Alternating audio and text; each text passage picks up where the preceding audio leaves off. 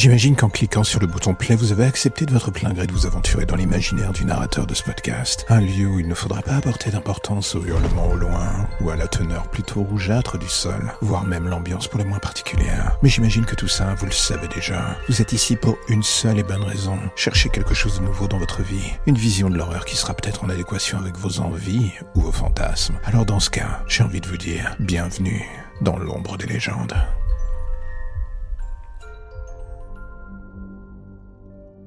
Quand la police arriva chez la famille Mitchell dans la banlieue de Washington ce soir de décembre, la logique aurait voulu que ça ne soit que pour un appel de routine. Un voisin avait mentionné des hurlements, sûrement une dispute de couple. Le genre de choses que les officiers pensaient pouvoir régler rapidement. Cela du moins c'était le scénario parfait. Celui qui se déroula sous leurs yeux était tout autre. Dès l'arrivée, et en posant un pied devant la maison, l'officier Sanders et son collègue Valdez eurent la désagréable surprise de voir un corps passer à travers la fenêtre du dernier étage de la maison.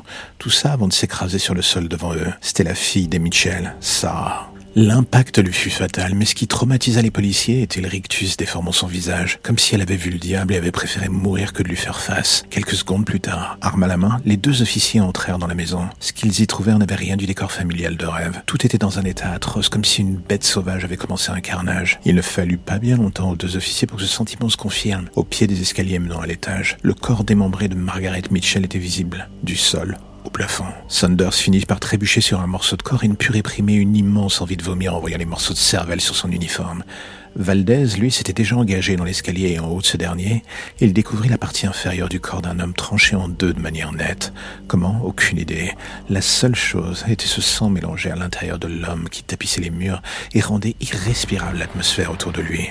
Quelques mètres plus loin, Valdez vit le reste du corps. C'était le père. Il avait sans doute tenté de ramper vers la chambre de sa fille, celle qui avait préféré sauter par la fenêtre que d'affronter le monstre responsable de ses atrocités. Et c'est alors qu'il pensait avoir tout vu, que la porte du fond du couloir s'ouvrit lentement devant Valdez, laissant apparaître un jeune enfant baignant dans son propre sang. La question qui traversa l'esprit du policier est est-ce qu'il avait vu les atrocités? Sûrement.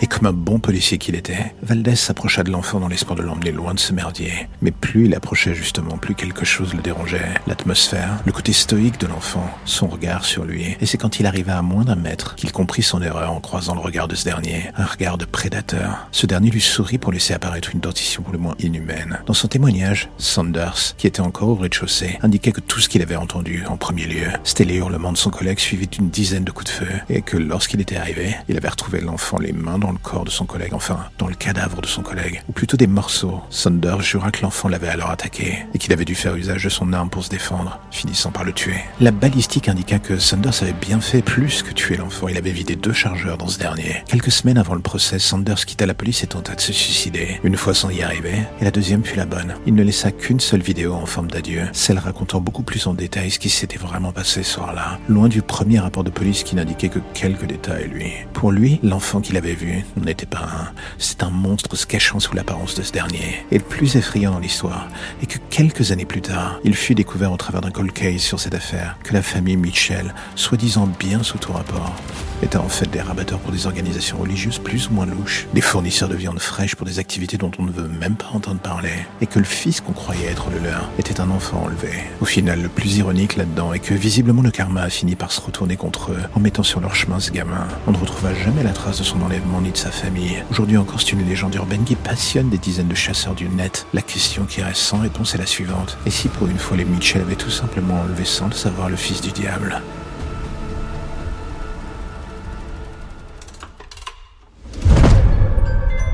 J'imagine qu'en cliquant sur le bouton play, vous avez accepté de votre plein gré de vous aventurer dans l'imaginaire du narrateur de ce podcast. Un lieu où il ne faudra pas apporter d'importance au hurlement au loin, ou à la teneur plutôt rougeâtre du sol, voire même l'ambiance pour les moins particulières. Mais j'imagine que tout ça, vous le savez déjà. Vous êtes ici pour une seule et bonne raison. Chercher quelque chose de nouveau dans votre vie. Une vision de l'horreur qui sera peut-être en adéquation avec vos envies ou vos fantasmes. Alors dans ce cas, j'ai envie de vous dire, bienvenue dans l'ombre des légendes.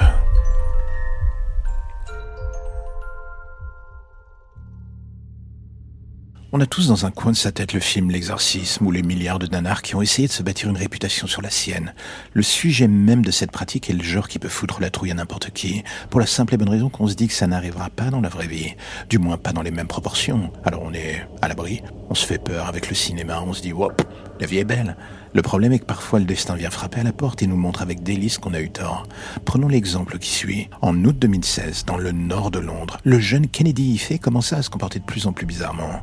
Ce qui inquiéta sa famille, tout débuta par une douleur intense dans sa gorge, et à partir de là, tout partit en vrille. Il se mit à frapper son père, menaça même de se sectionner le pénis en hurlant qu'un python vivait en lui. Plutôt comique. Tout cela avant que sa famille finisse par le ligoter sur son lit pour éviter qu'il ne se blesse, lui ou eux d'ailleurs. Et c'est justement à partir de ce moment-là que tout part en couille la famille tenta dans un premier temps de le soigner à base de prières pendant les trois jours qui suivaient. C'est ce que l'on put lire dans les archives du procès. Son jeune frère Colin raconta à la police C'était évident qu'il y avait quelque chose en lui. Nous étions tous certains que c'était un coup d'un démon. Ça a essayé de le tuer de l'intérieur. Alors du coup, on a dû le bloquer pour sa sécurité. Si on ne l'avait pas fait, il s'en serait pris à nous ou bien on aurait tenté de se blesser. Les rapports de police diront un peu le contraire. Pendant les trois jours suivants, Kennedy y fait passa ses journées ligotées à son lit, sans la moindre attention médicale ou humaine d'ailleurs. Quand son frère finit par appeler les secours, le jeune homme en déshydratation complète.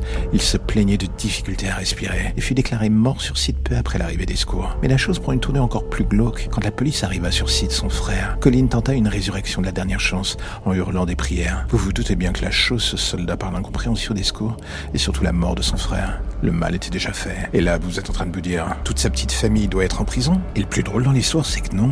Les sept membres de la famille Ife furent accusés de maltraitance aggravée, d'emprisonnement et de torture ayant causé la mort d'un adulte. Et pourtant, le destin va encore s'en mêler. L'autopsie montra que le corps de Kennedy comportait pas moins de 60 plaies. La nature même et complète de ce qui se passa pendant ces trois jours entre lui et la famille reste un mystère qu'on n'a pas envie de connaître. Mais le fait que certains membres porteraient eux aussi des plaies témoigne d'une violence des deux côtés. Interrogé par la police, un des membres de la famille avoua que les membres de cette dite famille magnifique et charmante se relayaient pour les sévices, enfin pour l'aider dans leur esprit. Mais ils nièrent être des membres d'un culte ou d'une société secrète, ce qui aurait pu, euh, comment dire, peser lourd dans la balance de la mort de cet enfant. Et à la grande surprise de tous, après une délibération de quatre jours, les sept membres de la famille furent acquittés de toute charge dans la mort du fils de la famille. Moralité, si votre petit frère ou votre grand frère vous fait chier, n'hésitez pas à maquiller sa sortie définitive de l'arbre généalogique de la famille en une session d'exorcisme qui tourne mal. Avec un peu de chance, la justice vous regardera dans le droit dans les yeux et vous dira bon coup, vous êtes libre. La lumière au bout du tunnel, voilà ce qui vous ramène enfin vers votre petite existence si tranquille. Plus d'ombre, plus d'histoire ou de légendes bizarres. Juste le quotidien qui revient frapper à votre porte en attendant de replonger d'ici demain matin vers de nouvelles zones pour le moins sombres. Vous avez déjà envie de revenir, je le sais, mais patientez. Chaque chose en son temps.